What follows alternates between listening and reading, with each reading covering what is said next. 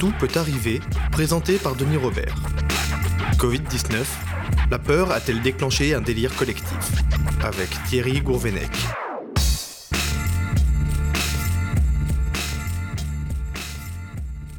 Vous êtes euh, Thierry Gourvenec, vous êtes euh, pédopsychiatre, vous avez fait une thèse euh, en psychiatrie sur, les, bouffées délirantes. Sur les bouffées délirantes, et vous m'avez alerté par, par Skype en m'indiquant qu'il fallait que je, je, tout au début que je me renseigne sur, euh, sur Didier Raoul, sur Jean-Dominique Michel, qui est ce, cet épidémiologue euh, euh, suisse.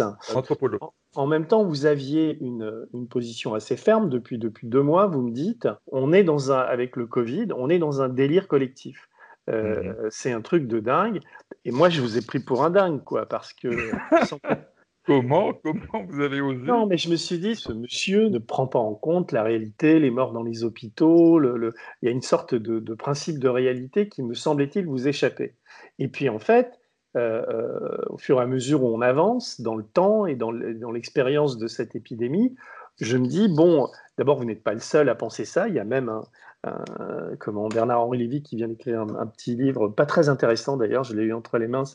C'était bon Ceci dit, il, tient des propos publics sur le fait qu'effectivement, on est dans une sorte de délire collectif. Et puis, il y, a, des tas de gens qui commencent à dire, mais où, ce gouvernement nous, emmène-t-il? Et euh, alors, c'est très intéressant d'essayer d'expliquer. Et c'est vrai qu'on n'est pas dans une matière euh, absolument scientifique, mais vous avez un, vous avez un, vous êtes quelque part un scientifique, même si vous êtes aussi un thérapeute. Donc, vous avez étudié votre thèse, c'était sur la rumeur d'Orléans, c'est-à-dire comment c'était sur quoi? Sur les bouffées délirantes. sur les bouffées délirantes, mais vous n'avez vous avez pas abordé cette, la, question de la rumeur? Si, si. Vous enregistrez là en ce moment là, Oui, oui. oui. D'accord. Comment vous avez vécu, vous, cette, euh, cette, ces, mois de confinement et, et, et, pourquoi vous êtes aussi affirmatif sur le fait que qu'on soit tous dans un délire collectif? Non, je ne suis pas affirmatif. J'aimais l'hypothèse qu'on y soit. Je, je suis je n'ai pas la prétention d'affirmer euh, ça. Il y a des signes qui me font penser qu'on peut effectivement être dans un délire collectif, dans la mesure où euh, ce sont des choses qui, existent. Enfin, c'est très peu étudié, mais, euh, mais ça existe. L'histoire montre que l'humanité a, vécu des délires collectifs depuis, depuis sans doute que, que l'homme au moins parle, probablement. Et par exemple, quel équivalent il pourrait y avoir antérieurement au Covid? Alors, il y en a plusieurs, il y en a plusieurs. Euh, euh, on, peut remonter déjà au Moyen Âge avec euh, ce qu'on appelle la, chasse aux sorcières, c'est-à-dire c'est la terreur que la population avait des sorcières. C'était concomitant avec l'installation de l'Inquisition, c'était entre le XIIIe et le XVIIIe siècle. Et cette peur a, généré quand même des, comportements assez violents, puisqu'ils ils en sont arrivés sur cette période à, tuer 60 euh, 000 personnes, femmes probablement, euh, que des femmes, oui, qui sont des sorcières, euh, qui étaient donc accusées et condamnées pour, actes de sorcellerie. Et, cette, peur, cette terreur des, sorcières a, a, été interprétée comme une psychose collective par certains auteurs. J'ai un exemple, un autre qui illustre bien euh, ce, dont on va parler, c'est ce qu'on appelle la danse de Saint-Guy ou la manie dansante ou la danse maniaque, euh, qui sont des manifestations d'un strict point de vue euh, psychiatrique, elles ne sont pas délirantes puisqu'elles sont maniaques. Enfin, c'est une discussion épistémologique importante, mais enfin bon, ça concerne plus les, psychiatres et, les psychologues. Il n'en reste pas moins que les gens étaient dans un comportement extrêmement euh, perturbé. Euh, c'est Jean Telet qui a euh, écrit un livre en, 2018 qui s'appelle Entrer dans la danse, qui décrit très bien une de ces manifestations qui a eu lieu à Strasbourg en, 1518. Il le raconte par le détail. ça a été très bien. Oui, je sais, je connais le, le livre, c'est vraiment intéressant. Mais si vous voulez, donc je vois, je vois, très bien une sorte de délire collectif, une frénésie qui s'empare de la foule, euh, euh, des, croyances plus que des réalités, etc. Mais, là, dans, le Covid, euh, on est dans, un, dans, une réalité de la maladie. Il y a quand même des morts dans les hôpitaux. L'épidémie est réellement née en, Chine. on peut discuter le confinement, mais le confinement a été une réponse que, l'État a apporté parce qu'il y a des pénuries de masques, pénuries de tests, etc. Mais ça a quand même ralenti l'épidémie. Au Brésil, on a dépassé les 40 000 morts. Aux États-Unis, les 100 000 morts. Ce sont des morts réelles. Ce n'est pas le fruit d'un délire. C'est là où j'ai du mal à, vous suivre. Oui. Évidemment, c'est évident, on ne peut pas nier l'existence des morts. Il faudrait revenir un petit peu en arrière, parce que là, je commençais à, vous citer un certain nombre de délires collectifs qui, se sont présentés dans l'histoire. C'est important de décrire ce que c'est qu'un délire, parce qu'on ne peut pas partir comme ça, but en blanc, sur, sur l'affaire d'aujourd'hui, sans, sans, revenir en arrière, et puis sans faire un peu de pédagogie sur euh, la signification du délire, du délire et du délire collectif. C'est indispensable. On ne peut pas comprendre, c'est impossible. Euh, donc il faudrait que je vous explique. Allez-y, allez-y, on a le temps. Hein. Mais oui, bon. Et donc, euh, puisque j'avais commencé à vous parler de, de, la, de, la, danse de Saint-Guy ou la danse maniaque, donc pourquoi elle a, elle a un caractère intéressant, cette, cette affaire? C'est que euh, c'est quelque chose qui, qui, se, qui, contamine. C'est parti de l'histoire d'une femme qui était, qui n'avait plus de lait pour son enfant. On était dans une période de famine depuis trois ans. C'était la troisième année de famine. Et cette femme n'a plus de lait. Et pour ne pas voir euh, mourir son enfant de, faim, elle le jette dans la rivière. Et, et, elle est bien sûr, après avoir fait ce geste, elle tombe en état de choc et elle se met dans une frénésie euh, dansante. Enfin, c'est, on a appelé ça de la danse, mais c'est une frénésie, c'est une agitation psychomotrice probablement. Et euh, une manie, quoi, qu'on appelle une manie en psychiatrie.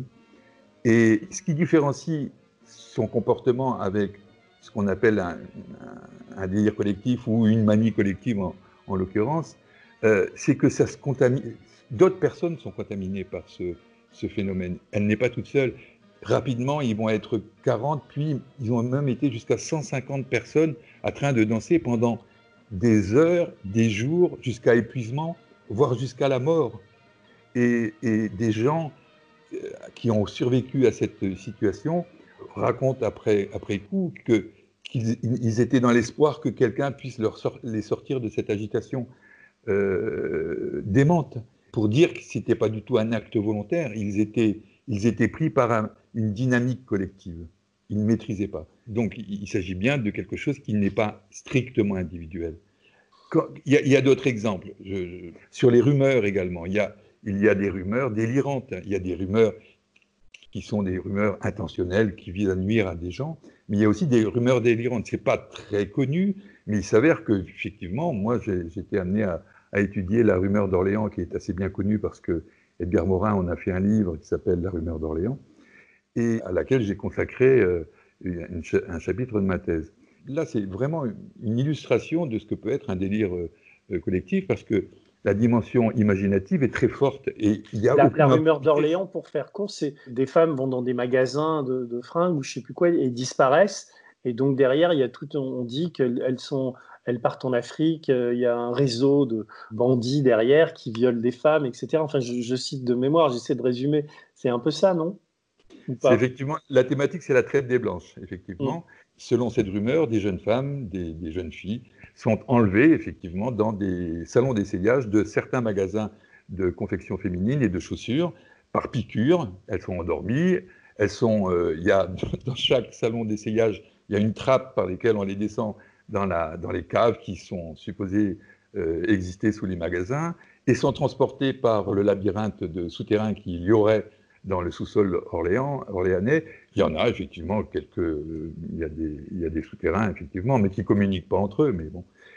Et ils sont envoyés donc vers la Loire sur des bateaux, vers, des, une destination exotique, et on dit même sur, dans des sous-marins. Bon, il, est évident pour des gens qui habitaient à, l'époque euh, à Orléans euh, que ces scénarios, par plein d'aspects, étaient complètement absurdes, euh, ne serait-ce que parce que à l'époque, en 69, que c'est arrivé au, mois de, mai 69, mai juin 69, il n'y avait pas de bateau sur la Loire. C'est un, un, fleuve sur lequel il n'y a pas de bateau. Il n'y en a que depuis quelque temps, depuis qu'il y a les fameuses fêtes de Loire et que des gens ont construit des bateaux à, fond plat. Mais autrefois, il n'y en avait pas du tout, mais pas une barque, rien. Il n'y avait pas le moindre bateau. Donc évidemment, pour des gens qui n'étaient pas pris dans le délire, ça leur paraissait être un, canular.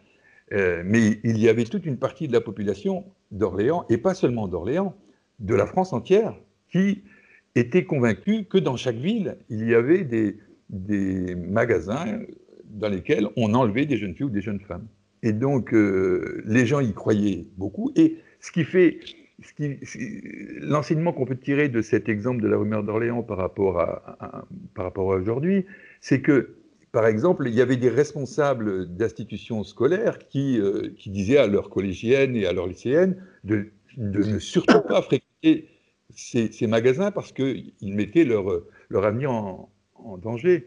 Et et, bien sûr, ça s'est su, c'est remonté jusqu'à, jusqu'aux autorités euh, policières, enfin politiques aussi, j'imagine, et en tout cas policières, et des, responsables sont allés voir ces responsables euh, d'établissements scolaires pour leur dire, mais écoutez, arrêtez de propager cette rumeur, ça n'a aucun sens, il n'y a eu aucune déclaration, aucune plainte pour enlèvement, et, là, la rumeur est en train de dire qu'il y en a 26 jeunes filles qui ont été enlevées. C'est insensé, ça n'a aucun sens, c'est basé sur rien, c'est du sable, le scénario est absurde. Arrêtez de propager cette rumeur. Mais ça n'a eu aucun effet, strictement aucun effet. Au contraire, la rumeur s'est amplifiée parce qu'il y avait des gens qui pensaient que la police était de mèche avec les trafiquants. À l'échelle d'une petite ville, ça pourrait, on pourrait imaginer dans un mauvais scénario une situation comme celle-là, mais à l'échelle d'un pays, c'est impossible. Donc, euh, c'est évident que c'était, insensé. Et plus les autorités essayaient de convaincre que ce que ça n'avait rien de réel, et malgré cela, la rumeur s'amplifiait. Et elle s'est amplifiée euh, essentiellement jusqu'au 30 mai 69, euh, parce que c'est justement un, contexte particulier. Il s'avère que, que cette rumeur a démarré autour du 27 avril. Le 27 avril, précisément, c'est le jour du référendum qu'avait organisé De Gaulle euh, pour, euh, pour réformer le Sénat et pour euh, enclencher une réforme sur la régionalisation. Et puis il espérait par ce biais relégitimer son pouvoir, qui était défaillant depuis un an, puisque l'année précédente, il y avait eu les fameux événements de mai 68. Et, et donc, il espérait donc un résultat positif, et malheureusement, les Français ont décidé que ça serait non. Et devant ce constat, il a démissionné le 28, et la rumeur a démarré dans ces, dans ces eaux-là. Et il y a eu donc les élections présidentielles qui ont eu lieu euh, donc un mois plus tard, le, 31 mai et le 1er juin 69, le premier tour. Et c'est à ce moment-là que, le comportement des gens qui étaient pris dans le délire s'est manifesté de manière extrêmement agressive, enfin extrêmement, justement pas extrêmement. Ils étaient présents devant les magasins, ils se rassemblaient, ils, étaient menaçants, mais à aucun moment, par exemple, ils n'ont jeté de pierres ou des choses comme ça, alors qu'il était quand même, il s'agissait quand même d'enlèvement de jeunes filles et de jeunes femmes. C'était quand même pas anodin si, le scénario était valide. Hein. Et, donc, euh, le premier tour a eu lieu. Entre les deux tours, il y a eu intervention des médias, ce qui ne se faisait pas auparavant parce qu'ils craignaient de mettre de l'huile sur le feu. Et là, ils ont, ils, ont, ils ont vraiment combattu la rumeur. Et en réalité, ce qui a fait chuter le délire, c'est le deuxième tour, une fois que les élections avaient eu lieu et que, euh, en l'occurrence, le Pompidou avait été élu. Mais il faut comprendre que dans cette, dans cette rumeur, ce qui s'est passé, c'est qu'il y a toute une part de la population qui était dans une angoisse majeure, très oedipienne qui était liée au fait qu'il y avait eu un, acte euh, qui avait abouti finalement à la mort politique de De Gaulle. De Gaulle qui était vécu quand même à l'époque comme, comme euh, un personnage, et qui est toujours euh, vécu comme un personnage important de l'histoire française. Et donc c'était une sorte de, mort du père. Quoi. Mais j'attends de voir comment vous allez retomber sur vos, sur vos jambes là, avec, avec, avec la situation d'aujourd'hui. Parce que là, on a, euh, là c'est pas, il n'y a, a, pas des rumeurs, il y, a des, y a des faits réels. Quand vous dites qu'on est dans un délire collectif, qu'est-ce qui est délirant? Vous êtes pressé, hein, Denis Non, mais non, non, mais euh, je suis pas pressé. si vous J'entends ce que vous dites, mais pour l'instant, je ne vois pas comment, comment. Enfin, je vous laisse enchaîner, mais, mais euh, je, me mets aussi à la place des gens qui, qui nous écoutent. Ah et qui vont se dire mais qu'est-ce qui est enfin, c'est très passionnant hein, le, déclenchement de la rumeur en, plus j'avais envie de vous demander mais les politiques ont-ils joué un rôle dans, dans l'accélération de la rumeur d'Orléans? Ou c'est simplement la, la population? Ah, justement, enfin, c'est le contexte politique qui a été, euh, de mon point de vue, euh, responsable de la situation. Mais ce n'est pas les politiques, ce n'est pas les personnes. Il n'y avait aucune volonté. C'est vraiment.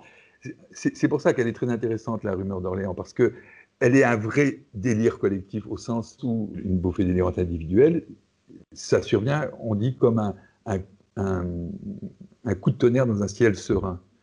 Et il n'y a pas de cause apparente. Et dans la rumeur d'Orléans, il n'y avait aucune cause apparente. Même pour les sociologues, donc euh, Edgar M. Morin et son équipe qui avaient enquêté à chaud dès le mois de juillet 69 pour, euh, mm, sur cette affaire, ils n'avaient pas saisi évidemment toute la dimension euh, politique qui, qui, qui, de mon point de vue, explique cette rumeur. parce qu'ils étaient, parce qu'ils étaient pris dans cette affaire eux-mêmes. Ils étaient, oh c'était des contemporains, donc euh, le recul était très difficile. Moi, j'avais eu cet avantage, puisque j'ai fait ma thèse euh, en 89, c'est que j'avais 20 euh, ans de recul pour pouvoir mm. affirmer ce que j'affirmais. C'est vraiment la peur, c'est l'angoisse, c'est une vraie angoisse qui est à l'origine de ce délire. Parce que c'est pour ça que c'est important de, faire un peu de pédagogie sur le, délire collectif. D'abord, c'est une notion qui est, qui est peu étudiée. On, a, on parle enfin dans la littérature ou comme ça dans le langage courant, on peut parler de psychose collective ou de d'hystérie collective, euh, sans que ça déclenche euh, d'hostilité particulière, parce que bon, c'est rentré un petit peu dans le langage courant, ça, on a l'impression que ça n'a pas de vraie portée, alors que lorsqu'on parle d'un délire collectif, euh, et si, c'est affirmé par, par quelqu'un qui aussi aussi convaincu que je le suis, euh, ou un professionnel, ça n'a pas la même dimension, hein, évidemment. Hein. Mm. Si, on commence à parler de délire collectif, les gens vont, vous dire, vont me dire, mais enfin, je ne suis pas fou. Et c'est vrai, c'est une des caractéristiques de la, du délire collectif de constater que les gens individuellement ne le sont pas. Ils n'ont pas de, de troubles psychiques particuliers. C'est la communication collective qui est délirante. Comme dans l'affaire de, la rumeur d'Orléans, lorsque vous parliez à des gens euh, au moment de la rumeur, ils étaient tout à fait euh, sains d'esprit, il n'y avait aucun souci. Euh, rien dans leur comportement, dans leurs paroles, ne pouvait déceler qu'il y avait un, délire qui était, qui était installé depuis quelques jours ou quelques semaines. Rien, absolument pas. C'est le regard extérieur qui permet de savoir qu'il y a un phénomène de groupe qui qui s'est installé, qui agit et, donc euh, qui permet de dire qu'il s'agit d'un délire. Là, pour ce qui est de, l'affaire qui nous intéresse, euh, c'est beaucoup plus délicat, parce qu'on n'est pas dans, un, dans une forme délirante aussi typique ou caractéristique que celle de la bouffée délirante euh, d'Orléans, de la rumeur délirante d'Orléans. Et d'ailleurs, ce serait important de revenir un petit peu en arrière pour évoquer la manière dont les, instances sanitaires euh, mondiales, l'OMS, européennes, voire nationales, gèrent les épidémies depuis un certain nombre d'années. C'est très important. Parce que si, on, revient en arrière, on s'aperçoit qu'il y a des, réactions de panique face aux épidémies depuis combien d'années? Moi, je suis remonté jusqu'en 1999. Auparavant, j'ai pas fait une étude précise non plus. Hein. Euh, je sais pas c'est pas mon travail. Hein. Je suis thérapeute. Je suis suis ni sociologue clinicien ni psychosociologue. Mais bon, je me suis un peu penché sur la question. Et il s'avère qu'avant 1999, j'ai pas connaissance d'épidémies qui déclenchent des, ce genre de panique. Même l'épidémie, les deux épidémies particulièrement mortelles celle de 58 et celle de, l'hiver 68-69, qui a fait quand même entre 35 000 et 40 000 morts. C'est la grippe de Hong Kong, là, c'est ça? La grippe, la grippe de, Hong Kong, avec une, symptomatologie euh, assez, assez inquiétante. Les gens mouraient en, se noyant dans leur sang, c'est-à-dire que le, les alvéoles étaient détruites, les, les, capillaires euh, alvéolaires étaient détruits et le sang euh, envahissait les poumons. Donc ils se noyaient dans leur sang. Mais là, ce n'est pas un délire collectif, ça c'était ah, une réalité. C'est une réalité. Comme, comme actuellement, c'est une réalité. Il y a des morts. Ça, Les tableaux étaient, étaient assez terrifiants pour les, pour les soignants, c'était quand même assez impressionnant, bien évidemment. Mais ça n'a fait l'objet d'aucune inquiétude majeure particulière. Ça n'a généré aucune euh, gestion politique particulière. Tous les ans, il y, a des, il y a des épidémies de grippe, il y a des épidémies de rhume, et celle de, 68-69, euh, malgré sa gravité, n'a généré aucune, aucun comportement particulier et aucune démarche politique sanitaire particulière. Moi-même, j'ai j'ai commencé mes études en 72 je n'avais jamais entendu parler de cette euh, épidémie, par exemple, pendant toutes mes années d'études. Et pourtant, elle était grave. Et donc, euh, sur ce que j'ai pu observer de, des épidémies entre 68 et 99, je n'ai pas le souvenir qu'il y en ait eu d'autres, mais probable, il est possible qu'il y en ait eu d'autres. Hein. Mais en tout cas, une, des, une de celles qui m'a marqué le plus, c'est celle de 99, la, la fameuse euh, épidémie de grippe aviaire, où le virus H5N1 euh, était en cause, et aussi, je crois, un virus H7N1, mais enfin surtout le H5N1. Et c'est une, grippe qui a provoqué une panique mondiale. Euh, de quoi s'agissait-il? Il y avait eu donc euh, un, élevage d'autruches, si, je ne m'abuse, en, en, Italie, qui avait été atteint de cette, par ce virus. Les autruches étaient mortes. Il y avait eu des élevages de poules. Et tout d'un coup, euh, s'est déclaré une inquiétude que ce virus puisse contaminer les hommes. Alors, sur, sur quels critères Je ne sais pas, je n'ai pas le, détail de cette affaire. Et en, tout, il que la peur a envahi le monde entier, et puis il s'est avéré qu'il n'y a eu aucun mort. Enfin, il a peut-être, on a évoqué le cas d'un enfant qui, était, qui serait mort de. Mm. Enfin, si, si, même il y en avait eu un seul, euh, ça ne fait pas une épidémie d'abord, et, puis c'est peu probable que ce soit le virus, parce que s'il y en avait eu un, il y, aurait eu d'autres personnes contaminées. Bon, enfin moi je ne connais pas les détails de cette affaire. Toujours est-il que cette affaire a quand même fait l'objet euh, de la part de psychologues et de psychiatres de questionnements. J'ai pu lire euh, dans certaines revues de psychologie notamment que des journalistes étaient questionnés de savoir si on pouvait interpréter ce qui venait de se passer comme une psychose collective. Donc la question se posait. Bon, donc, euh, euh, puisqu'il n'y avait pas eu de mort. Ensuite, il y a eu euh, d'autres épidémies qui sont survenues et qui ont marqué les esprits et la mémoire, non seulement des gens qui s'intéressent un peu aux, épidémies, mais surtout des spécialistes, des épidémiologues et des infectiologues. Les, épidémies de SRAS de, de 2003, l'épidémie de H1N1 en 2009, l'épidémie de MERS en 2012 ont marqué les esprits. Or, si vous vous penchez un petit peu sur ces épidémies, vous constatez quoi? Que euh, l'épidémie de, de, SRAS de 2003 et l'épidémie de MERS de 2012 sont des épidémies à coronavirus. Combien y a-t-il eu de morts à l'occasion de ces épidémies? En 2003, il y en a eu 774 sur l'ensemble de la planète en 2012, avec le MERS qui s'est localisé euh, au Moyen-Orient, il y en a eu 341. C'est rien, quoi. Mm. Enfin, c'est rien. C'est des morts. Ils, ils, sont peut-être morts aussi avec des symptômes qui étaient inquiétants, comme euh, les symptômes qu'on avait pu observer Là, on est à 400 000, là, enfin, et ça monte. Hein. Mm. on, y vient, on y vient. Mais bon.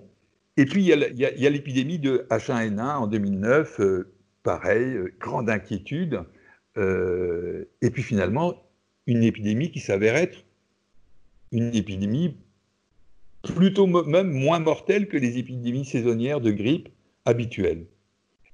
Et pourtant, on voit euh, les, politiques s'affoler. Rosine Bachelot, qui était ministre de la Santé, qui, qui envisage, et qui l'a fait d'ailleurs, d'acheter 90 millions de doses de vaccins. Euh, qui n'ont finalement pas été euh, utilisés parce que la plupart des médecins généralistes ne se sont pas prêtés au jeu. On avait, on avait euh, comment dirais-je, réservé des, des, gymnases pour pouvoir faire des oui, je me souviens.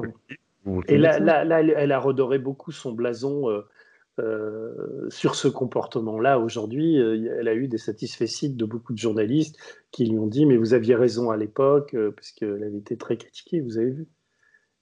J'ai pas vu ces, j'ai pas vu ces, félicitations, mais l'histoire des masques, parce qu'elle avait, elle avait commandé beaucoup de masques, elle avait commandé beaucoup de vaccins, et alors on, a, on a, comment dire, on a opposé l'attitude euh, finalement désinvolte, et là je suis gentil, du, pouvoir euh, et, les, et, les, critiques qu'elle avait subies à l'époque en disant mais si que, que, Bachelot avait finalement fait du bon boulot, elle était grâce à elle, on, si elle était aux manettes aujourd'hui, on aurait sauvé des vies, etc. Enfin, il y a eu toute une polémique à un moment dans la presse là-dessus, quoi.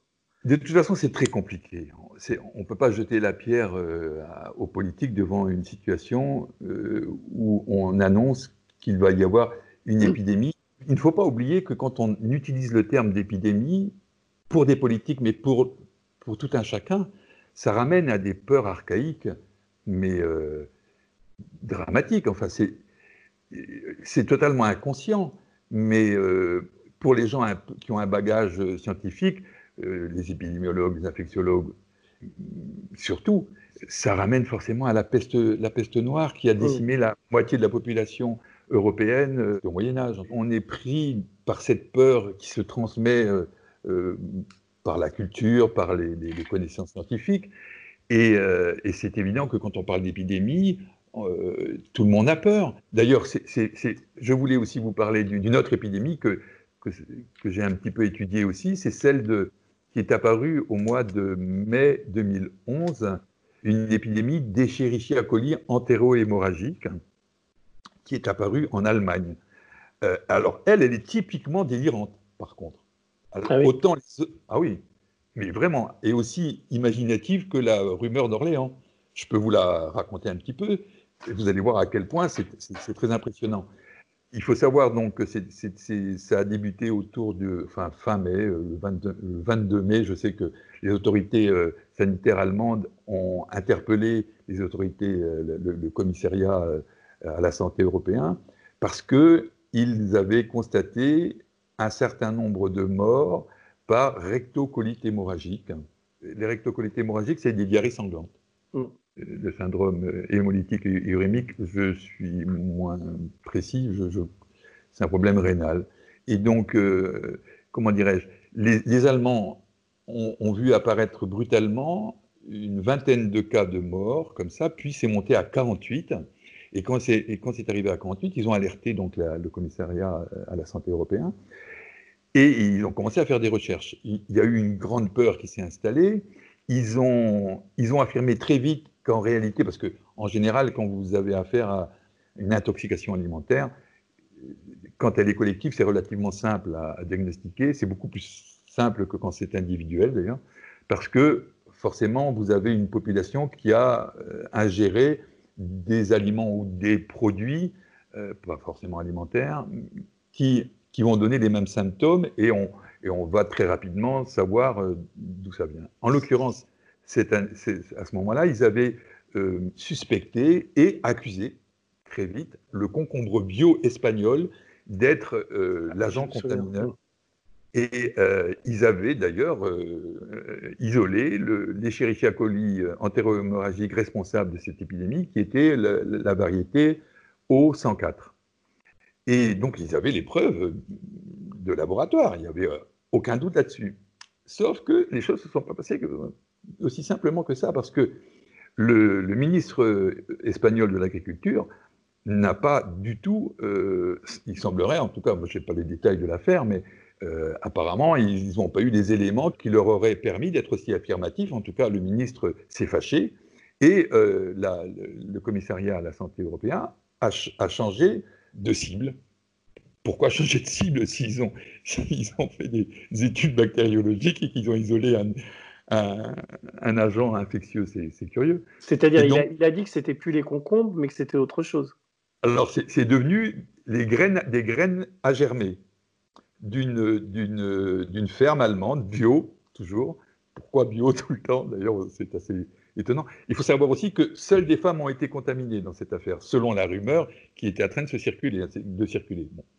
Donc, c'était des, des, graines à germer. Et puis, finalement, au bout de quelques jours, c'était plus des graines à germer, c'était le compost d'une ferme bio, toujours, allemande, qui, était, a été responsable. Ils ont fermé, ils ont, ils ont mis cette ferme en quarantaine. Et puis, quelques jours après, c'était plus non, plus cette ferme, c'était de nouveau des, graines germées cette fois-ci. Et ça n'a pas duré très longtemps. C'est devenu le fenugrec d'origine égyptienne. Et qui contaminait les, les 48 personnes. Qui aurait, contaminé les 48 personnes. Enfin bon, il faudrait, il faudrait reprendre l'affaire dans les détails. Mais enfin, ne serait-ce que la progression de la gestion de cette affaire montre qu'il y a une totale incertitude, qu'on accuse des, des, concombres qui finalement sont, sont disculpés. Euh, mais ça s'est limité à 48 victimes, il n'y en a pas eu plus.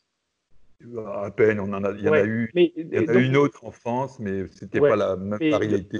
Donc, là, toutes ces victimes avaient les mêmes symptômes, mais on sait, ne sait pas aujourd'hui de quoi euh, réellement euh, ce qui les a contaminés. Ou est-ce qu'on sait aujourd'hui? Apparemment, on, enfin, on, peut toujours dire que c'est les Chérichia coli, sauf que ceux, qu'ils avaient euh, isolés en laboratoire, enfin, c'est très étrange. Enfin, je ne peux pas vous dire exactement. Mais qu'est-ce qu'il y a de délirant dans cette histoire-là?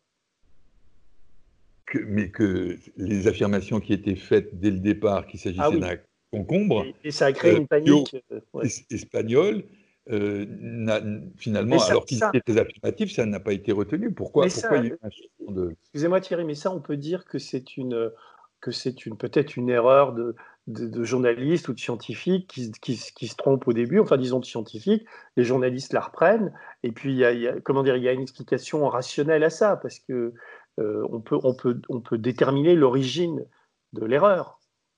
Tandis apparemment. non, mais apparemment. Donc là, dans la description que vous faites, je vois vaguement le rapport avec le Covid, mais très très vaguement encore. Mais je ne veux pas être trop pressé. Hein. mais je, je, voudrais, voilà, parce que là, je trouve que c'est presque un contre-exemple, puisque là, alors après, on peut dire euh, l'histoire du, des, chauves-souris ou du pangolin, tout ça, c'est peut-être ça c'est ce que vous voulez dire, que ça, c'est les rumeurs. Non, vous ne voulez pas en arriver là. Alors, c'est quoi votre. je, vais, je, vais, développer. Mais bon, enfin, en tout cas, euh, il faudrait rentrer dans les détails pour, pour démontrer le caractère délirant de cette euh, épidémie de Escherichia coli entérohémorragique. Il faut savoir que ça rentrait dans un cadre très particulier. C'est enfin, peut-être ça aussi qui a orienté mon, mon opinion. Mais il faut savoir qu'au mois de juin 2011, on était deux mois après la survenue de, l'accident de Fukushima. Ah et il s'avère que, euh, d'ailleurs j'ai écouté hier soir une vidéo euh, d'octobre 2012 où il était question, euh, justement, les, commissaires avaient modifié les contrôles, les contrôles aux frontières des produits qui venaient du Japon, donc un an après l'accident de Fukushima. Et le commissaire, dans son argumentaire, faisait référence justement à, juin 2011. Mm. Et, donc, ça m'avait un peu. Euh, bon. Et il s'avère que, il s'avère que les intoxications par radionucléides produisent des rectocoliques hémorragiques qu'on dit radiques. Radique vient de radon, c'est le, premier mm. radionucléide étudié par les écuries. Et ça donne une rectocolite hémorragique. Et donc, ils ont probablement eu très peur qu'il s'agisse d'une contamination par le thé vert qui provenait du, Japon, je suppose. En tout cas, ça, s'est arrêté brutalement aussi. Euh, tout d'un coup, il n'y a plus rien eu. Euh, ça a disparu. Il n'y avait plus aucun commentaire, ni dans la presse. Mais bon, voilà, c'est arrivé brutalement à l'annonce donc de ces 48 morts. Ça a disparu aussi rapidement. Euh, bon, enfin voilà, c'est un phénomène pour le moins étrange. Et en l'occurrence, ça ne touche pas une large population, ça, ne touche que euh, des membres d'une administration européenne et des administrations de certains ministères euh, de pays européens. Donc, euh, c'est limité. N'empêche que tout le monde était dans une grande panique à ce moment-là. Enfin, moi, je l'ai bien étudié à l'époque. Je peux vous dire que, que c'était vraiment spectaculaire. Et donc, pour en revenir donc à, à notre affaire, qu'est-ce qui s'est passé dans cette affaire? Il s'est passé une chose étonnante. Euh, c'est que on découvre par les médias, essentiellement par euh, la télé d'abord, la radio, qu'il se passe quelque chose de très inquiétant en Chine.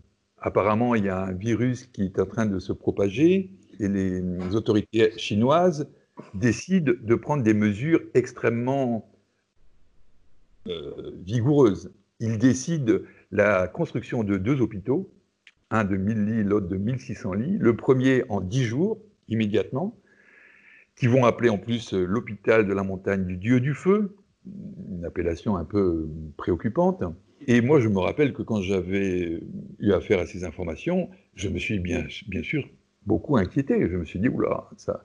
D'autant qu'on est en train de parler d'un laboratoire P4 qui avait été construit par les Français, dont un, des secteurs était géré par l'OMS, qui avait une surveillance par les Américains, les Anglais, les Français. Et puis, il y avait eu aussi cette, histoire du, jeune médecin euh, chinois à Yuan qui, euh, avait donc euh, informé des collègues du premier cas mis en évidence par sa chef de service il y aurait eu une fuite et, les, autorités, euh, les autorités politiques locales et probablement les autorités sanitaires euh, euh, ont convoqué ce médecin, lui ont demandé de, faire amende honorable, qu'il n'avait absolument pas à, divulguer ce genre d'informations. Et apparemment, les choses auraient pu s'en tenir là, sauf que il y a eu une décision politique qui a été prise, qui est allée à l'inverse des, des, autorités locales et qui d'emblée a décidé un confinement de la population et la création de ces, de ces hôpitaux. Ça a été, enfin, Denis, souvenez-vous, l'effet que ça nous a produit. Enfin, je veux dire, on s'est dit, il se passe quelque chose de très grave pour qu'ils prennent de telles dispositions. Euh, c'est évident que c'est très grave. Sauf que, quand on a commencé à, à en parler en France et que le premier mort est apparu en France, c'était, je crois, le 23 ou le 26 janvier, il y a eu un traitement de cette affaire par les médias et en particulier par euh, les télévisions d'information en continu, qui sur leur plateau invitent euh, toutes sortes de, commentateurs, spécialisés ou pas. Et quand on a commencé à entendre les spécialistes, notamment les infectiologues, mais aussi les médecins généralistes, il était tout à fait intéressant d'entendre les médecins généralistes décrire les symptômes de la maladie. Qu'est-ce qu'il décrivait Il parlait de gens qui venaient les consulter et qui, présentaient une rhinite. Une rhinite, c'est un écoulement de nez. Hein. Des gens qui avaient un fébricule, jamais plus de 38, et puis certains présentaient une petite toux. Aucun apparemment n'avait de, de signes pharyngés, de, de maux de gorge. Les médecins généralistes disaient que la symptomatologie était aussi mineure. Et d'ailleurs, devant l'inquiétude qui était en train de, de, s'amplifier. C'était d'abord de l'inquiétude, puis de la peur, puis de la panique. Eux, sur les plateaux, disaient Mais pourquoi vous affolez-vous comme ça? Des morts euh, par la grippe, on en a tous les ans. Euh, la, mortalité moyenne de la grippe saisonnière est de, en France de 10 à 15 000 morts tous les ans. Et ce qui était frappant, c'était de voir les journalistes se détourner de ces informations et donner la parole aux infectiologues qui, eux, au contraire, avaient des propos alarmistes. Mais il n'en restait pas moins que les symptômes de la maladie, c'était des symptômes de rhume. Alors c'est pour ça que moi je suis resté là-dessus. Je dis ah bon voilà, on est face à un rhume. D'ailleurs c'était un coronavirus, donc le coronavirus est responsable d'une grande partie des rhumes euh, euh, saisonniers. Donc voilà, il s'agit d'un rhume. Excusez-moi, mais si je, peux vous interrompre, euh, il y avait quand même. D'abord, on, on sait aujourd'hui que les premiers malades sont apparus en novembre en, France. On a, à la recherche du, malade zéro, là, on, a, on a retrouvé des témoignages sur novembre. mais, mais, surtout, ce que je voulais vous dire, c'est que, euh, contrairement à un rhume, euh, il y avait une, une vélocité du, virus dont on sait aujourd'hui qu'il était extrêmement contagieux et, euh, c'est des épidémiologues, c'est des, professeurs du Collège de France, enfin, c'est très sourcé euh, que contrairement à d'autres virus, celui-là était, était, était, beaucoup plus véloce. Ça, c'est la, une première chose qui peut le différencier d'une grippe. Et la, deuxième chose, c'est des témoignages de médecins qui étaient complètement désarmés par rapport, à par rapport aux, soins apportés, parce qu'ils avaient des hommes de 65 ou 70 ans, euh, gros ou obèses qui s'en sortaient, et à côté, il y avait des malades euh, qui étaient euh, sportifs, 40-45 ans, et leurs poumons étaient détruits en, 4-5 jours. Enfin, ça, c'est des témoignages directs de, de, de, de médecins que j'ai eus qui, qui m'ont expliqué ça. Quoi. Donc, ça montre quand même que, le, que, que ce, contrairement à ce que vous dites, c'était, c'était peut-être qu'au début, on pouvait considérer que c'était comme une grippe, mais il mais y, y, a quand même quelque chose de différent avec ce ah virus. je, je, je, vais, je, vais, je vais être euh, très affirmatif. Euh, et pourtant, on m'a déconseillé de l'être. Thierry Gadot, qui nous a fait nous rencontrer, me disait ne, parle pas de rhume. Tu peux dire entre un rhume et une grippette, mais c'est surtout un gros rhume, c'est peut-être même une grosse grippe. Mais, le problème, c'est qu'en médecine, euh, la sémiologie, c'est la sémiologie. Hein. Quand vous avez une maladie qui présente tel ou tel symptôme et que l'on va pouvoir faire un diagnostic de telle maladie, c'est pas une autre maladie. On va pas euh, et quand on a un rhume, on ne souffre pas du, poumon, on n'a pas de problème respiratoire avec un rhume. Excusez-moi. Je, oui, je vais vous expliquer. Mais on va, quand, on a affaire à une appendicite, on ne va pas commencer à dire parce que euh, on a tout d'un coup un, nombre important d'appendicites qui apparaissent parce que il peut arriver qu'il y ait des clusters d'appendicites, j'en sais rien si c'est la réalité, mais enfin, imaginons. On sait bien que les appendicites sont des maladies qu'on soigne très bien, mais qui peuvent aussi donner des péritonites et on peut en mourir. Mm. Si, vous avez un, tout d'un coup un, nombre important pour une raison X ou Y d'appendicite qui apparaît, forcément la, probabilité, la fréquence de, la probabilité et la fréquence de péritonite sera plus grande.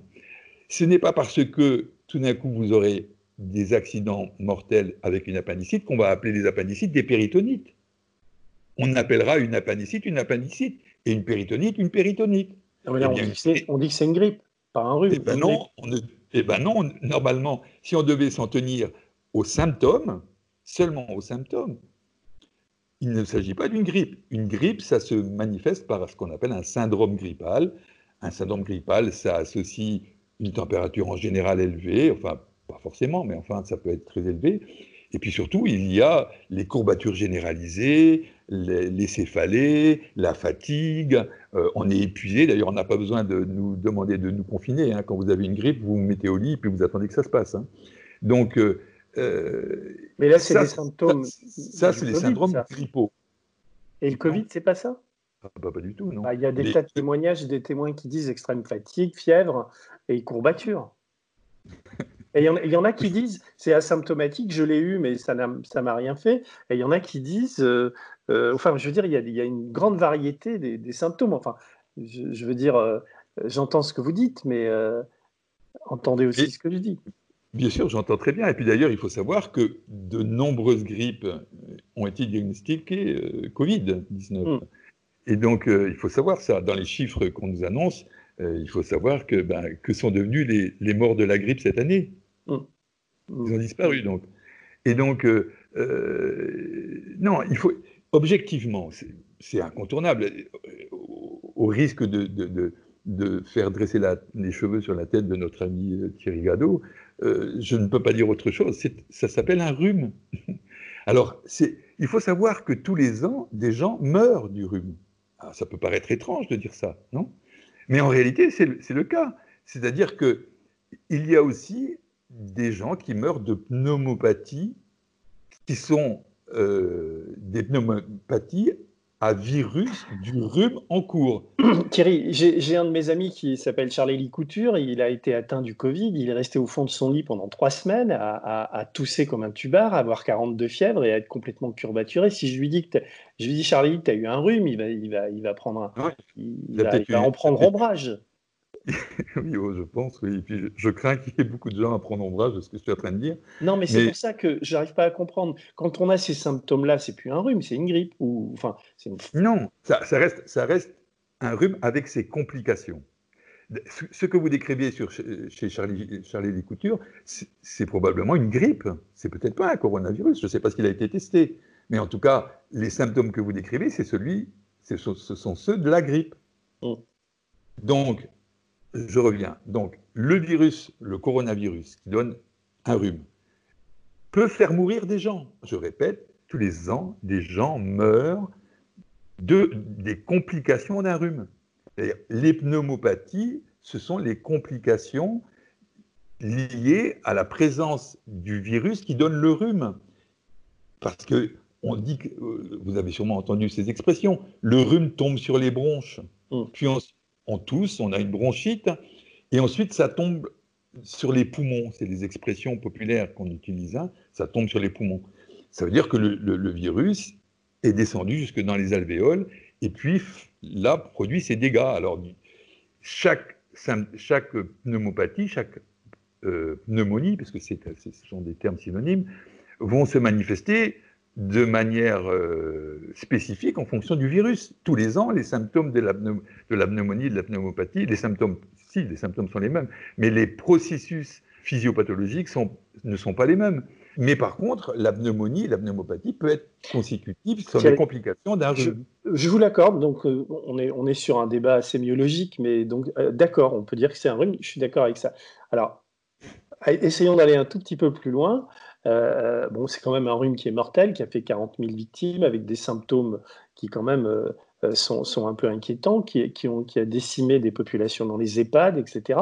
Où, est le délire collectif là-dedans? Est-ce que, vous voulez dire que l'État, par exemple, ou les communicants au ministère de la Santé et tous ont, aggravé une situation et ont, créé une angoisse collective c'est en cela que ce serait un délire collectif ou j'essaie de comprendre votre cheminement? Alors, d'abord, j'affirme pas qu'il s'agit d'un délire collectif. C'est dans les exemples historiques précédents que j'ai pu affirmer qu'il y avait des délires euh, collectifs. Là, c'est une hypothèse. C'est une hypothèse de réflexion sur la situation. Euh, ce qu'on peut constater, c'est qu'il y a eu une peur panique. Ça, c'est objectif. Il y a eu une vraie peur. Non seulement, alors, euh, au niveau des autorités chinoises, je ne sais pas ce qu'il en est, si c'est vraiment une peur, si c'est autre chose, je n'ai pas très envie de faire des interprétations, mais forcément, on peut en avoir. Et donc, euh, euh, c'est-à-dire, est-ce qu'il y aurait intentionnalité ou pas? Enfin, est-ce qu'il y aurait peur réelle ou pas? En tout cas, il y, a, sûrement eu de la peur, de toute façon. Et dans les pays, dans les pays comme la France, l'Italie d'abord, puis la France, il y a eu une très grande peur. Il y a eu aussi des morts, hein, c'est incontestable. Je ne nie pas les. Mm. Entendez bien. Hein, Mais vous voulez dire qu'il y a une sorte d'épidémie de la peur avant une épidémie d'un virus? C'est ça votre thèse votre... Ah, Non, c'est concomitant. D'ailleurs, d'ailleurs, c'est ce que, enfin, vous parliez tout à l'heure de Bernard-Henri Lévy, c'est ce qu'il dit. Il a dit il y a eu une épidémie de peur. Moi, je dis il y a eu une épidémie de terreur même. Mm. Il, y a eu une panique euh, généralisée. Euh, et une gestion de, face à cette situation euh, qui me font penser à la manière dont les, précédentes épidémies ont été euh, gérées par les différentes autorités mondiales et, nationales. Il y y a, quand même des points communs entre la manière dont les choses sont gérées, enfin, c'est évident. Et en tout cas, là, euh, pour en revenir à, Parce que vous parlez des symptômes, Denis. Quand vous parlez des symptômes, vous me dites, mais il y a eu des symptômes graves. Mais bien sûr, forcément, le, encore une fois, le, la grippe de 68-69, c'était des symptômes encore plus graves que ce que. Mais vous êtes critique, vous êtes critique sur quoi vous? Sur la manière dont, dont, dont les pouvoirs publics ont traité ça Vous étiez par exemple, vous trouvez par exemple que le confinement ou que tout ça, c'est, il fallait pas faire ça. Enfin, ah bah, c'est pas moi, c'est pas moi qui le dis, euh, Denis. Et moi, je me réfère euh, quand j'écoutais comme vous les informations, quand j'entendais euh, Raoult, quand j'entendais Marc Gentilini, qui est quand même pas le, premier infectiologue venu, c'est quand même ce, je pense que c'est même peut-être celui qui a introduit la, l'infectiologie en France, c'était une, référence du temps de ma formation, c'était vraiment une référence. Quand, quand, quand, quand Marc Gentilini dit au départ euh, qu'il n'est pas favorable au confinement parce qu'il pense que ça fera plus de dégâts que le virus lui-même, vous tenez compte de, l'avis de. Non, mais j'entends ça. Il n'est pas, le seul. Raoult l'a fait. Il y a eu. D'accord, mais on sait. Des infectiologues euh, italiens, des, infectiologues allemands, plusieurs infectiologues allemands. Oui, mais vous, il y a aussi. des documents Internet qui le prouvent qui ont, pris des, qui, ont, qui ont alerté en disant le confinement fera plus de morts que le virus lui-même. C'est pas moi qui vous le dis, ça. Ce sont des infectiologues de renom. Non, mais là, là aujourd'hui, on sait que ce gouvernement nous a menti et que s'ils avaient eu les tests et les, masques, bah oui, parce qu'ils ont menti sur les masques, ils n'avaient pas de masques et ils n'avaient ah pas de tests. Donc ne pas confiner euh, donc ils ont justifié, ils ont justifié leur confinement pour de mauvaises raisons. C'est-à-dire que les vraies raisons, c'est parce qu'ils se sont dit, euh, et on le voit au Brésil, on le voit dans d'autres pays où il n'y a, pas eu, a pas eu de confinement, mais il n'y a pas non plus de masque et pas de test, ça, ça meurt. Aux États-Unis, il y a plus de 100 000 morts. Enfin, on peut pas. Je veux dire, le, confinement, à un moment donné, c'était pas la panacée, c'était pas la meilleure solution, mais vu l'état, l'absence de masque et l'absence de tests, l'absence de respirateurs, l'absence de lits dans les hôpitaux, ils, ont, ils ont choisi ça, mais ils n'ont pas pu communiquer, ils n'ont pas pu nous l'expliquer. Ils ont inventé, et c'est ces mensonges qui ont provoqué. Et je comprends qu'on puisse être en colère, et moi je suis en colère quand je vois les hécatombes dans, les EHPAD ou ce genre de choses. Mais si vous voulez, le, confinement, à un moment donné, enfin, on verra, l'histoire le dira, mais c'était peut-être la compte tenu de la situation française et de ces pénuries diverses, c'était sans doute la situation, enfin c'est ce que je crois, mais je ne suis pas sûr de moi, la plus adaptée à un moment donné pour essayer de sauver des vies. Ah, c'est ce que vous pensez, Denis, ce n'est pas ce que pensent un certain nombre d'infectiologues. Mm. Je répète, français, italien, allemand, je sais, je sais mais on est quand même éloigné et, pas, seulement européens, parce qu'il faut quand même savoir que les Chinois, puis pas seulement les Chinois, les Coréens du Sud, les, les Hongkongais... les... D'accord, mais eux, eux c'est très important. Oui. mais eux, ils ont testé, eux, ils avaient des masques. En Suède, par exemple, où ils n'ont ils ont pas voulu confiner au début, l'épidémie est repartie aussi. Enfin, il y, a eu, il y a eu plus de morts à un moment. C'est une, une, discussion. On peut avoir ce débat-là, euh, confinement ou pas confinement, mais ce que je trouvais intéressant avec vous. Enfin, c'est la raison pour laquelle j'ai envie qu'on ait cette conversation, c'est d'essayer de comprendre en quoi et pourquoi vous dites qu'on est dans, euh, un, on, est dans une sorte de délire collectif. Quel est le rapport entre ce qu'on vit aujourd'hui en France et, les, quels liens vous faites avec les, toutes les histoires que vous avez racontées avant, de la rumeur d'Orléans, de, de, cette histoire de concombre, enfin, etc. Quel est le rapport? D'abord, je n'affirme pas que c'est un délire. j'insiste bien, j'affirme qu'il y a eu une peur panique, une terreur, ça c'est sûr. Hmm. Quand, BHL affirme que ça s'est traduit par une... Le, terme qu'il emploie, c'est folie collective, bon, je serais plutôt tenté de penser qu'il n'a pas tort. Mais non, ça mérite un débat.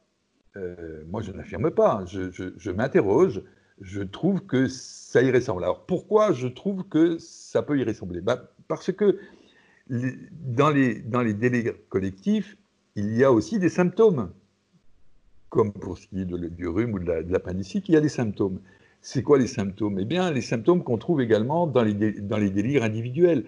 Le délire individuel, qu'est-ce que c'est? Le délire, c'est le fait qu'une que qu'une personne est en proie à une telle émotion, une émotion à ce point intense, en général, c'est de l'angoisse ou une panique pour le, dans les situations collectives, mais c'est une angoisse au niveau individuel qui vont provoquer des troubles de la pensée, des troubles de vont troubler l'esprit, au point que les gens se mettent à, sortir des rails, ils, déraillent d'ailleurs, on, dit qu'ils déraillent, ou qu'ils qu'ils déjantent, qu'ils qu'il délire. D'ailleurs, étymologiquement, euh, délirer, ça vient du, latin delirare, qui veut dire euh, euh, sortir du sillon. Lirare voulant dire labourer sous, en, billon. Enfin bon. Donc, c'est sortir du, sillon. C'est vraiment être, sortir de la réalité. Bon. Quand une personne individuellement délire, on s'aperçoit qu'il y a beaucoup d'incohérences. la personne dit des choses qui ne sont pas sensées. Euh, qu'elle est très angoissée, qu'elle est agitée, euh, que les propos quelqu'un sont bizarres. Bon, eh bien, ça c'est au niveau individuel. Au niveau collectif, eh bien, on a des symptômes un peu équivalents, ne sont pas les mêmes, mais ce n'est pas les gens qui, eux, délirent. Personnellement, ils ont ne présentent aucun trouble psychologique particulier. Individuellement, ils n'en présentent pas. C'est le groupe. Hein. Le groupe se met à avoir un comportement incohérent. Euh, on, voit apparaître des troubles de la logique majeure, euh, des troubles de la pensée, donc de la logique, il y a une grande imprévisibilité des comportements. Qu'est-ce qu'on voit encore? Beaucoup de paradoxes. Et si vous faites toute la chronologie des, prises de décision politiques depuis le début, vous allez en voir une, quantité industrielle. Il y a des gens sur Internet qui ont fait des, des montages de tous les, les, propos tenus par les uns et les autres sur le plan politique. Il y a, notamment un, site qui s'appelle La Voix de Portici. J'encourage les gens à, le regarder. C'est très intéressant. Et euh, un beau travail. Et, donc, euh, euh, on, voit, on voit bien dans, ces montages les incohérences, les paradoxes, les mensonges aussi, c'est vrai. Euh, parce qu'il y en a eu, en l'occurrence en France, il y a eu des mensonges, c'est incontestable. Hein, le, fait d'affirmer que, le, que le, masque les masques ne servent à rien, ah, c'est quand même, il fallait le dire quand même, hein. ou, ou, bien de, ou bien de dire que même ministre, on n'est pas capable de se mettre un, un, masque sur le visage. Enfin, elle est encore en poste, euh, si bête dirait quand même. Hein. Il y a des enfants qui le font sans problème. Enfin, c'est se moquer du monde, objectivement. Bon, donc euh, c'est une, une, communication de crise catastrophique, délirante, euh, incohérente, paradoxale. Enfin, tous les mots tous ces mots-là. Là, on est, on est d'accord, mais c'est plus, de, on va dire, de la bêtise et de la négligence que du, complot ou de la, ou de la. Non, c'est quoi derrière? C'est pas du complot, ça peut être du dé... alors ça peut être du délire, juste. Enfin, c'est pas du délire. Encore une fois, en tant que personne, la personne ne délire pas. C'est la personne euh, propage une pensée, enfin, ou du moins s'exprime selon euh, euh, des processus délirants. C'est très étrange le, délire, vous savez. Puis c'est très compliqué à comprendre. Il faut du temps dans notre, notre formation pour bien comprendre ce que c'est qu'un délire, pour le vivre, pour, pour en comprendre toutes les, toutes les, dimensions, le, caractère impressionnant. Vous, vous pouvez, je, je, le répète, Denis, lors de la rumeur d'Orléans, les, les autorités policières avaient beau répéter aux responsables d'établissements scolaires qu'il n'y avait aucune raison de s'inquiéter, qu'il n'y avait eu aucune déclaration ni aucune plainte d'enlèvement. ça ne servait à rien. Les gens étaient pris dans le délire. Quand on est, pris, quand on est pris dans le délire, on est pris dans le délire. Je suis partagé quand je, je, pense à deux choses quand je vous écoute. Je me dis, le premier délirant euh, France, c'est le président de la République. Quand il fait son discours, le premier discours où il parle de la guerre. Je vous laisse la responsabilité. Non, mais je veux dire, si je suis votre raisonnement, mais en même temps, euh, euh, si on suit votre raisonnement, non seulement lui délire, mais ceux qui délirent le plus, c'est le, conseil scientifique qui est autour de lui, parce que en fait, les politiques sur les prémices, c'est-à-dire que quand il y avait les débuts du confinement, ils se sont tous appuyés sur les avis du conseil scientifique, et on en a vu des, médecins, des chercheurs, des scientifiques venir dire, voilà, il faut fermer les écoles, il faut donc euh, je veux dire, euh, vous voulez dire, si on va au bout de votre raisonnement, vous voulez dire que euh, ces gens-là, ces politiques, ces scientifiques, ces médecins, participe de, ce, de, ce, de cette absence totale de rationalité, de cette angoisse et, finalement de ce délire. Alors, si, vous parlez comme ça, c'est que, que je ne vous ai pas convaincu et puis que vous n'avez pas bien entendu ce que j'ai dit. Parce que j'ai bien insisté sur le fait que une des caractéristiques du délire collectif, c'est que les gens individuellement ne délirent pas. Quand vous parlez de la rumeur d'Orléans, quand vous faites le rapport, vous dites que les autorités à l'époque on y est. On dit rationnellement, il n'y a pas eu de femmes qui ont disparu, tout ça c'est des bêtises, écoutez-moi, etc. Alors qu'à contrario, euh, si vous faites le rapport avec le Covid et la France, les autorités n'ont cessé d'expliquer que c'était grave, que c'était dangereux, qu'il fallait mettre des masques, qu'il fallait se confiner, etc. On est dans des situations et des réactions des pouvoirs publics et des paroles qui sont quand même différentes. Dans un cas, on est face à un délire collectif, dans un autre, on est, on est, pas, on est, on est face à une, à une épidémie réelle euh, qui contamine les populations. Avec, euh, voilà, enfin, c'est pour ça que j'ai du mal à vous suivre. Parce que vous-même, Denis, vous êtes pris dans le processus.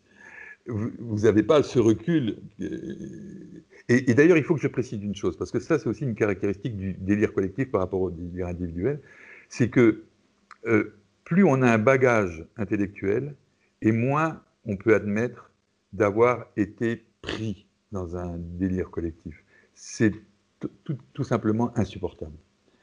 Alors que les gens qui n'ont qui ont pas ce bagage intellectuel, devant un certain nombre de, de, manifestations, d'incohérences, de paradoxes, d'irrationalité, si vous leur expliquez que ça peut être un phénomène euh, délirant, ou si vous leur parlez, quand je, quand je le fais moi avec des gens euh, qui, n'ont pas un, bagage universitaire, par exemple, bon, ils sont beaucoup plus enclins à, accepter mon opinion. Ah, il se passe un peu la même chose que lorsque euh, Didier Raoult s'exprime et qu'il explique que euh, dans une épidémie, avant d'être un chercheur, il est un médecin. Ça parle de manière évidente, ça parle aux gens. C'est on voit tout de suite qu'on a affaire à quelqu'un qui, se préoccupe, qui, remplit sa fonction, qui se préoccupe de l'état des gens, qui,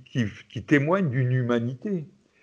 Il ne se préoccupe pas d'une euh, dimension intellectuelle.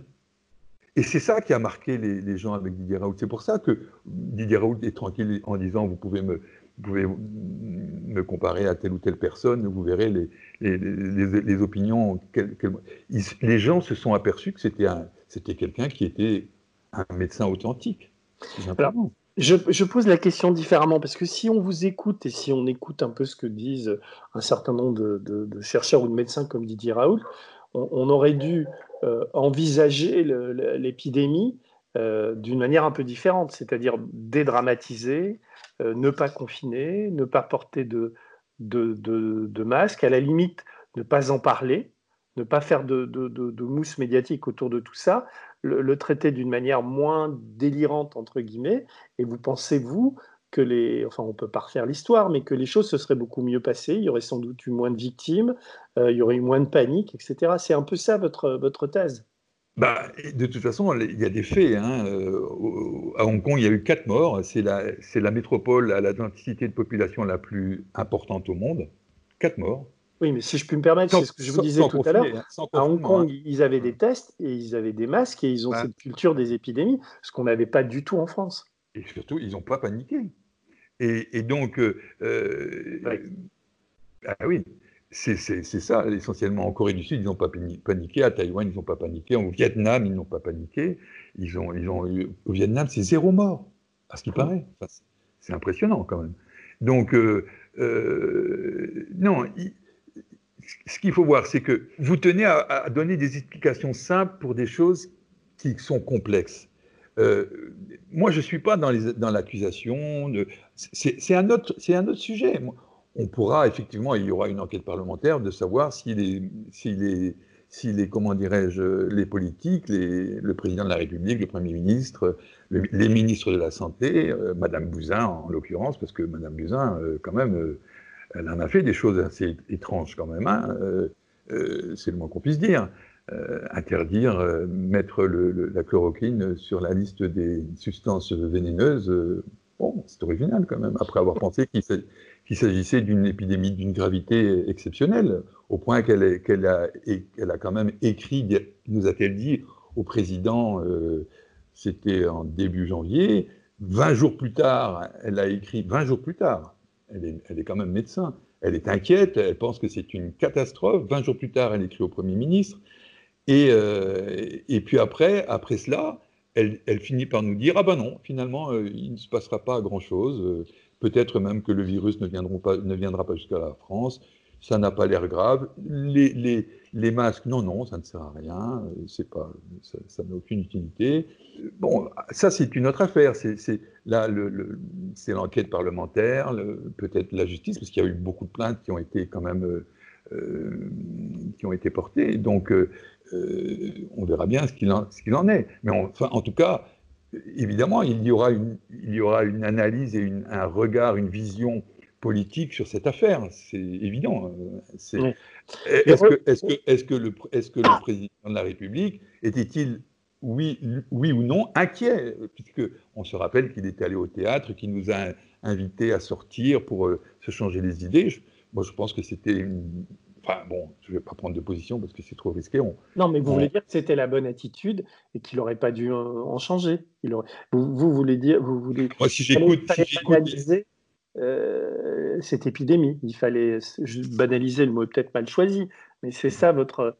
Mais ce que je réponds à ça, c'est ce que je vous ai dit au début. Écoutez-moi, euh, Thierry, c'est que ce qui me semble, ou alors, ou alors effectivement je délire, mais j'ai interrogé des médecins, des chercheurs, mais ils, me disent que ce Covid est beaucoup plus véloce que les autres, est beaucoup plus contagieux et beaucoup plus euh, mortel, donc plus dangereux. Donc c'est normal que qu'on ne le traite pas comme un rhume. C'est là où, où, je me dis que c'est vous qui, qui, qui, êtes à côté de la plaque, quoi. Enfin. Mais oui, à côté stablement. Non, mais excusez-moi. C'est ce qu'on va me, mais c'est ce qu'on va me reprocher. Mais, non, mais moi je suis prêt. Mais vous êtes, vous êtes très sensé, vous avez étudié tout ça. C'est pour ça qu'on a cette conversation. J'ai un esprit très, très ouvert, donc je suis prêt à entendre des choses. Mais vous m'avez pas. Je suis pas convaincu à cause de ça, à cause de cet argument-là. Vélocité, grande contagiosité, dangerosité de, de, du virus. Donc il fallait prendre des moyens appropriés. Après le, débat qu'on a là entre nous, c'est pas un débat sur les moyens. On n'est pas en train de refaire l'histoire. C'est un, regard. Vous avez un regard sur l'épidémie et sur le, fonctionnement de la France, de, la collectivité française, qui est, différent du mien. Moi, je me pose des questions sur la communication politique. Je vous rejoins sur tout ça, mais, sur la, réalité de, l'épidémie ou, la réalité de ce, ce, ce qu'est viscéralement, j'allais dire, ce virus, je peux, je peux pas vous, enfin, j'ai du mal à vous suivre. Oui, je comprends bien. En tout cas, je voudrais revenir sur un, point particulier que vous avez euh, souligné tout à l'heure. Est-ce que c'est une, est-ce que la manière dont euh, l'épidémie a été gérée sur le plan médiatique, fondamentalement, et politique, est-elle la bonne manière? Eh bien, moi, je pense que non. D'abord, autrefois, les épidémies ne se géraient pas sur un, plateau de télé ou dans un studio de radio. Ça se gérait dans des cellules de crise sanitaire, hmm. avec des spécialistes qui connaissent le sujet. autrefois, on n'égrenait pas les morts un à un à la télévision pour générer la panique. Si on, comme, Jean-Dominique Michel, que, je vous suggère plusieurs fois et que je vous. Ah oui, mais j'essaie de le joindre, mais c'est lui qui ne veut pas me parler. De, de, l'interviewer.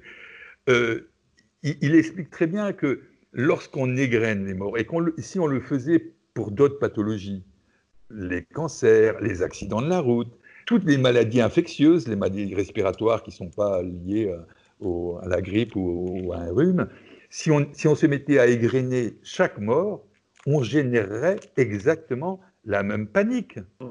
Exactement. C'est une gestion de crise qui est totalement inadaptée. Pourquoi cette chose-là est arrivée? Pourquoi, pourquoi cela se fait-il? Alors, moi, j'y vois un, facteur, j'y vois un facteur, euh, comment dirais-je, médiatique important. Moi, j'observe quoi quand, je vois les, commentateurs sur les plateaux de télé euh, d'information en continu je vois des gens qui donnent, qui vont, qui font de la surenchère. Pour pouvoir être présent, il faut faire de la surenchère.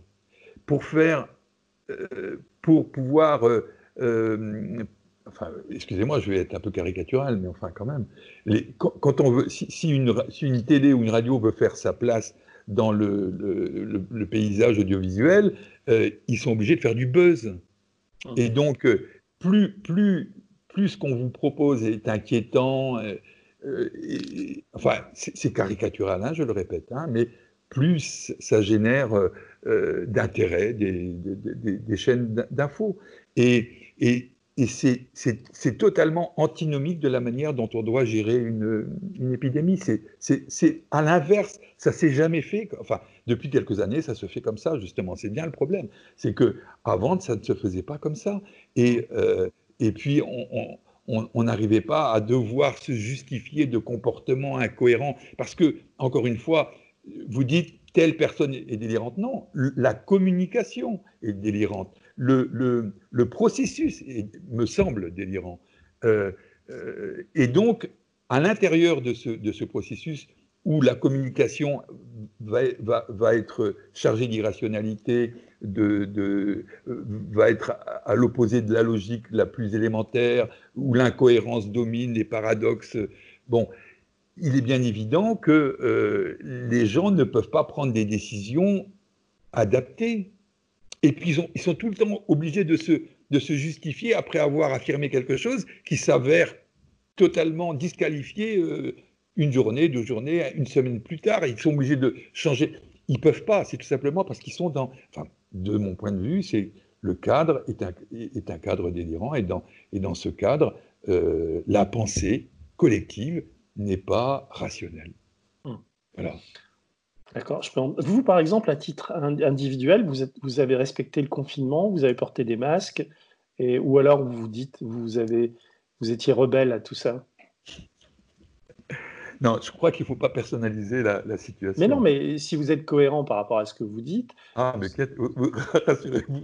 J'imagine que, que enfin, la tendance naturelle, si je comprends bien votre raisonnement, c'est plutôt celle-là, c'est-à-dire de dire, je ne vais pas rester confiné. Enfin, je dis, en même temps, il y a la loi, il y a la peur d'avoir des amendes, etc.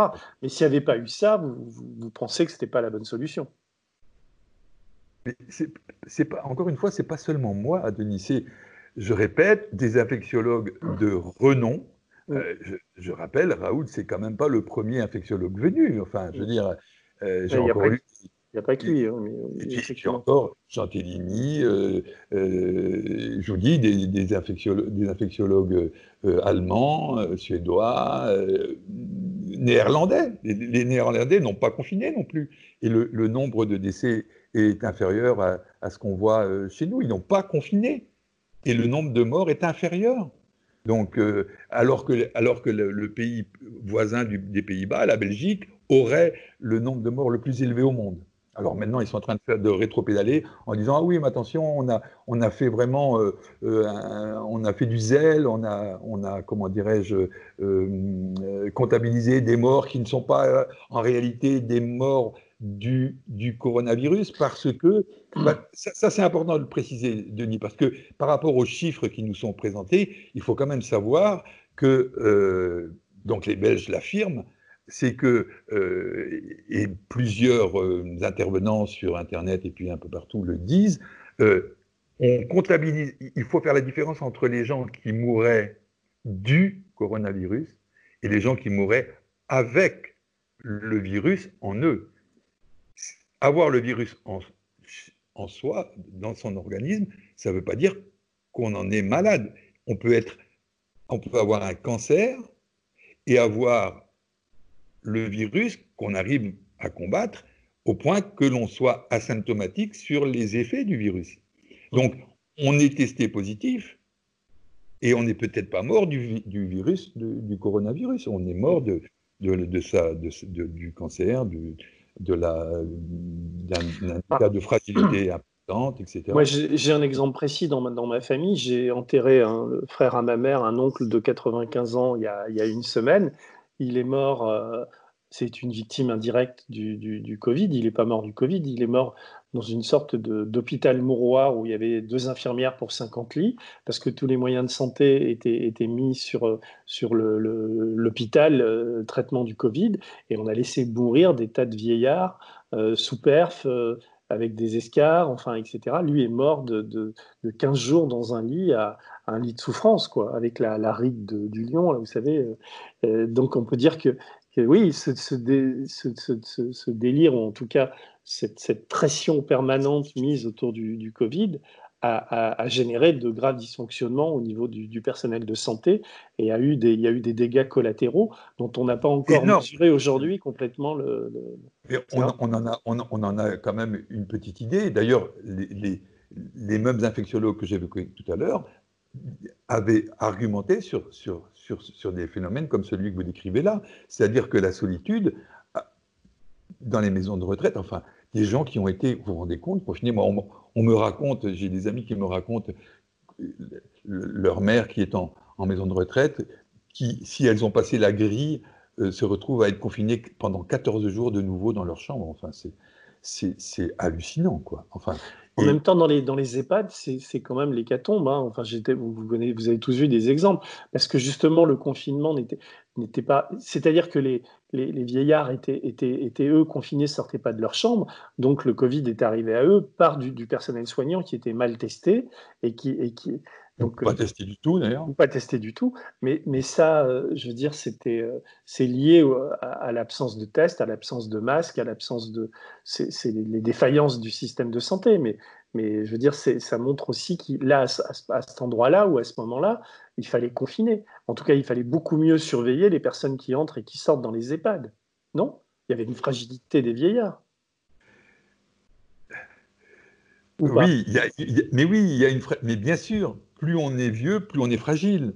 Si on, si on est vieux et qu'en plus on a des maladies, on peut être vieux sans, sans avoir de maladies.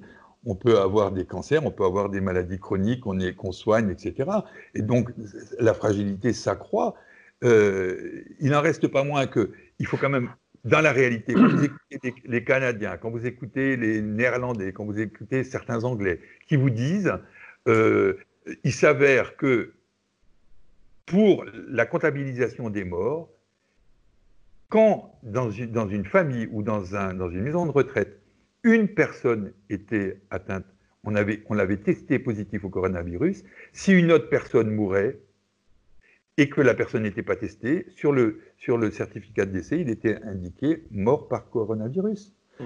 Les, vous aviez dans une famille, enfin, j'ai vu une vidéo d'un Québécois qui racontait ça, qui disait que dans une famille, il y avait un homme qui avait un cancer et une personne, euh, un membre de sa famille, qui avait été testé positif par, euh, par le coronavirus.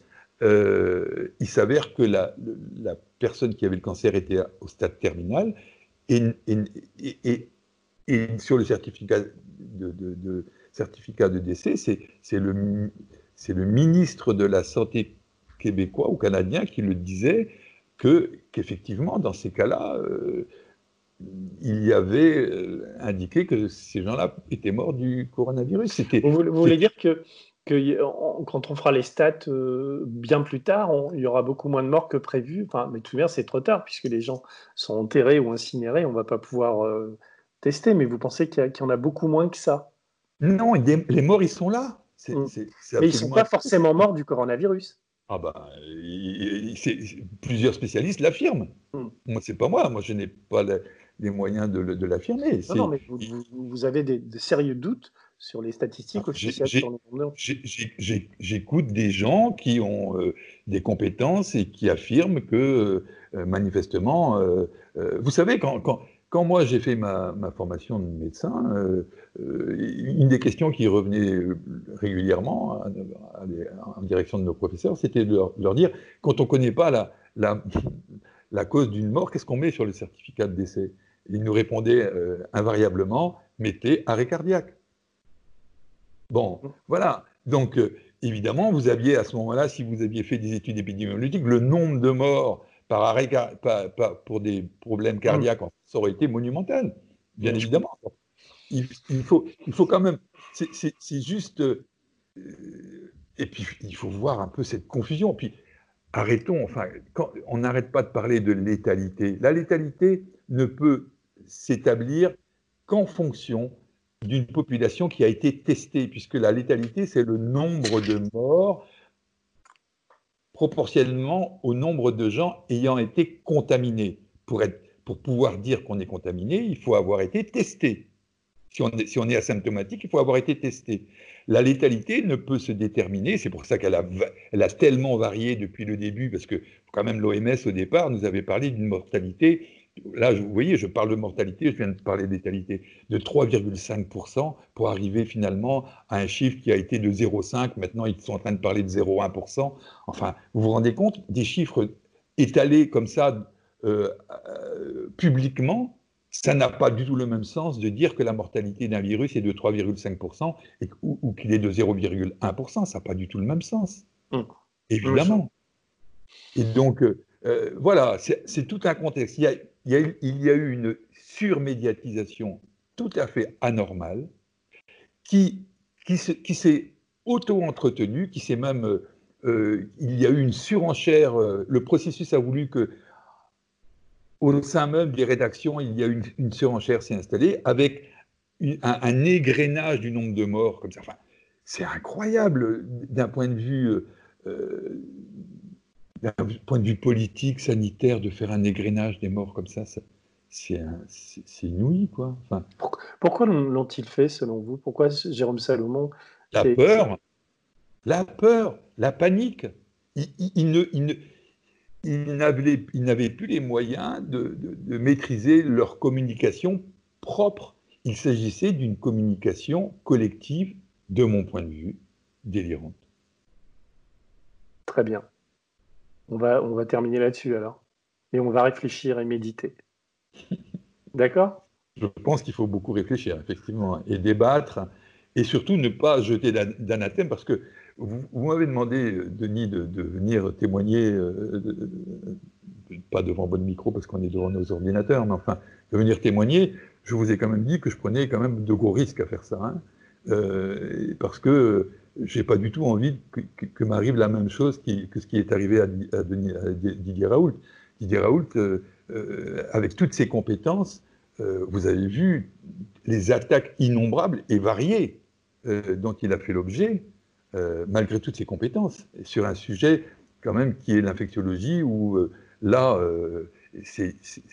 la science peut s'appliquer avec vraiment beaucoup de, de, force, alors que dans le domaine psychique, euh, euh, dans la psychiatrie, la psychologie, la psychanalyse, euh, le sujet est quand même beaucoup plus délicat, on s'éloigne quand même beaucoup plus de la science dure, même si Freud voulait absolument que la psychanalyse soit considérée comme une science, il n'en reste pas moins que on est, et puis c'est un, un lieu de réflexion où le fantasme, où la croyance, ou la, euh, sont très présentes et, et, où les accords sont difficiles à, à, installer. Donc, euh, il est évident que ce que je viens de, vous dire euh, va être, va être attaqué, va être nié, rejeté, jugé inacceptable, délirant, comme vous l'avez dit au départ,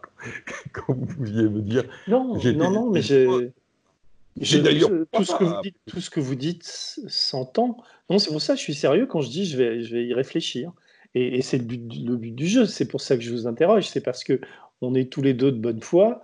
Euh, je vous interroge, vous me répondez, et on, produit de la pensée, quoi. Et on essaie de, j'essaie de comprendre ce que vous me dites.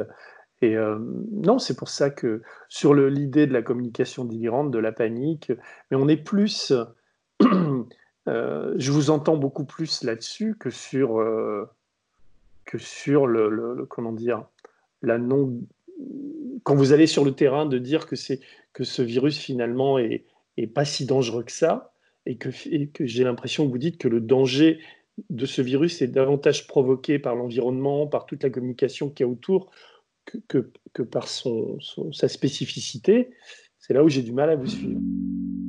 Le média est indépendant des puissances financières et n'existe que grâce à vos dons. Soutenez-nous sur lemediatv.fr. Et pour ne rien rater de nos contenus, abonnez-vous à nos podcasts.